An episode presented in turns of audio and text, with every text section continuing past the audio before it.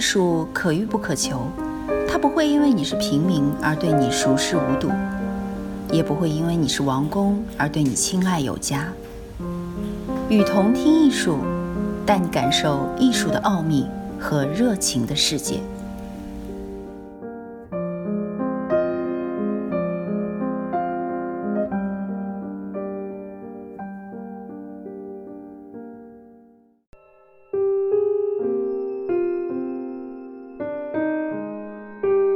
第二性第二十三章情妇。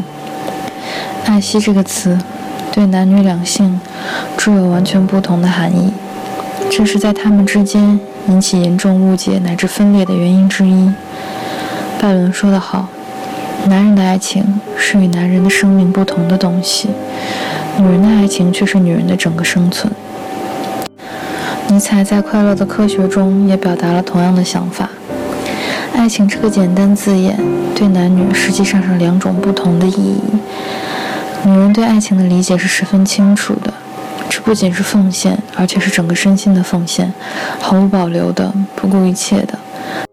她的爱所具有的这种无条件性，使爱成为信仰，她唯一拥有的信仰。至于男人，如果他爱一个女人，那么他想得到的是来自她的爱。因而，他对自己的感情要求同他对女人的感情要求远是不一样的。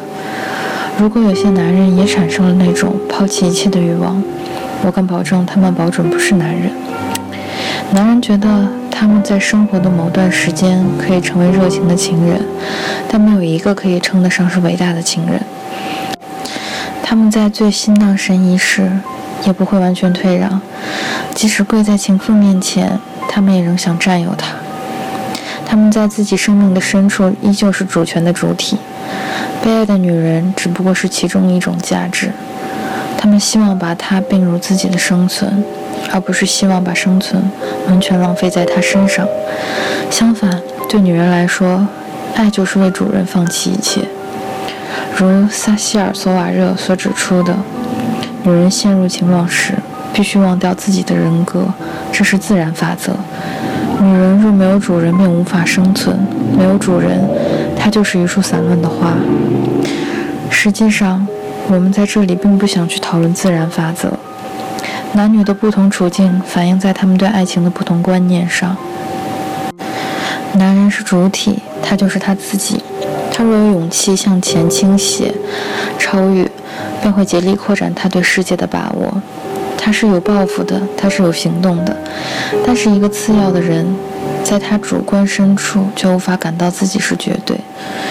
一个注定内在的人，不可能通过行动达到自我实现。由于被关闭在相对性的范围里，由于从小就注定要属于男性，由于习惯于认为他是一个他不可能与之平等的超人，如果女人不曾压抑他对人性的权利要求，他就会梦想着这些超人存在，向着可以把他混同于主权主体的存在，超越他的存在。对他来说，除非把他自己把身心失落在他那里。否则没有别的出路。他在他面前代表绝对，代表主要者。既然无论如何都注定是依附的，他会宁肯为一个神服务，也不愿去服从暴君、父母、丈夫或保护人。他宁肯受奴役的愿望是那么强烈，以致在他看来，这种奴役表现了他的自由。他将会去尝试超越他的处境，这种处境由于他全盘接受，使他变成了次要的客体。他通过他的肉体、他的情感、他的行为，将会把他作为最高的价值和现实加以尊崇。他将会在他面前把自己贬为虚无，爱对于他变成了宗教。如我们所见，少女最初希望认同于男性。后来，她放弃了那种希望，在他们当中找了一个和她相爱的男性，借以分享他们的男性气质。吸引她的并不是这个人或那个人的个性，他是在和一般的男人相爱。而你们，我将要去爱的男人们，我是多么盼望你们来啊！伊蕾娜·勒维利奥特写道：“我想到，我马上就会认识你们。”特别是你第一个到来的人，我是多么的快活啊！当然，这个男性要和他同属于一个阶级和种族，因为性的特权只有在这个框架内才可以发挥作用。也许男人会成为半神，但他首先必须是一个人。而对于殖民地官员的女儿来说，土著人并不是一个人。少女若是委身于一个下等人，那是由于她想贬低自己，因为她认为自己不配有爱情。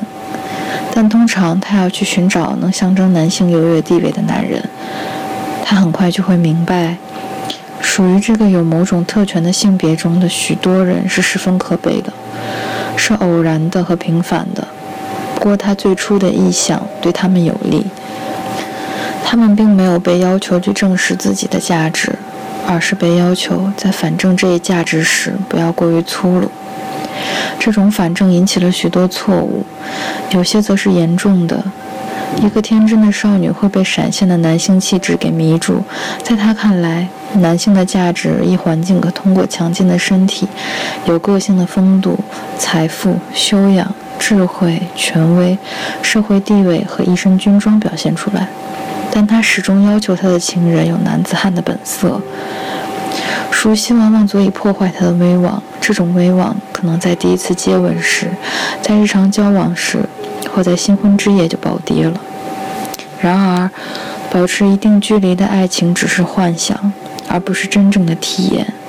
对爱情的渴望，只有具体实现时，才可以变成充满激情的爱。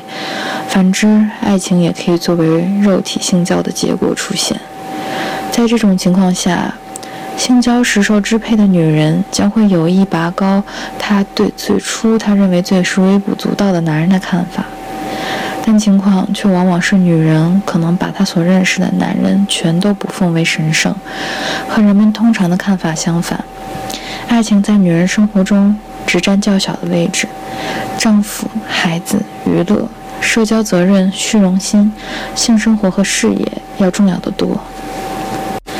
大多数女人都梦想有快乐的私通，有销魂的爱情。她们懂得替换，她们已接受了这种爱情。她以偏爱的、伤感的、非完美的、虚假的形式来到了他们身边，但是几乎没有人把生活真正奉献给他。那些快乐的私通者，往往是在幼稚的恋爱中，未把自己一点一点浪费掉的女人。她们从一开始就在接受传统的女性命运，丈夫、家庭和孩子，或者他们经历了冷酷的孤独，或者他们去依靠或多或少要失败的某种事业。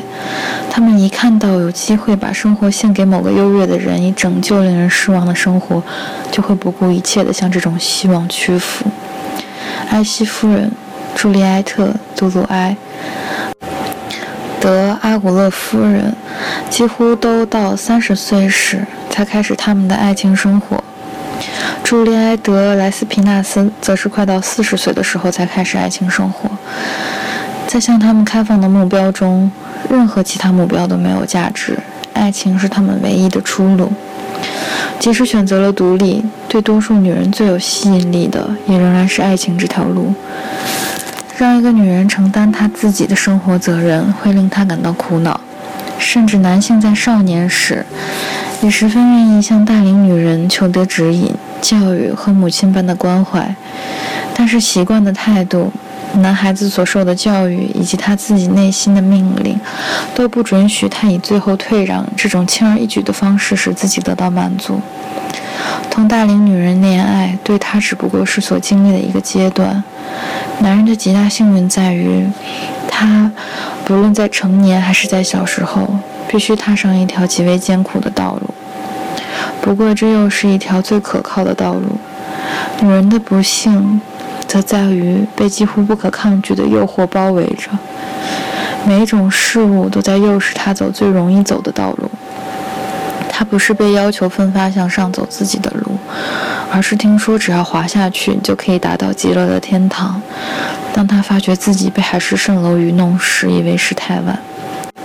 他的力量在失败的冒险中已经被耗尽。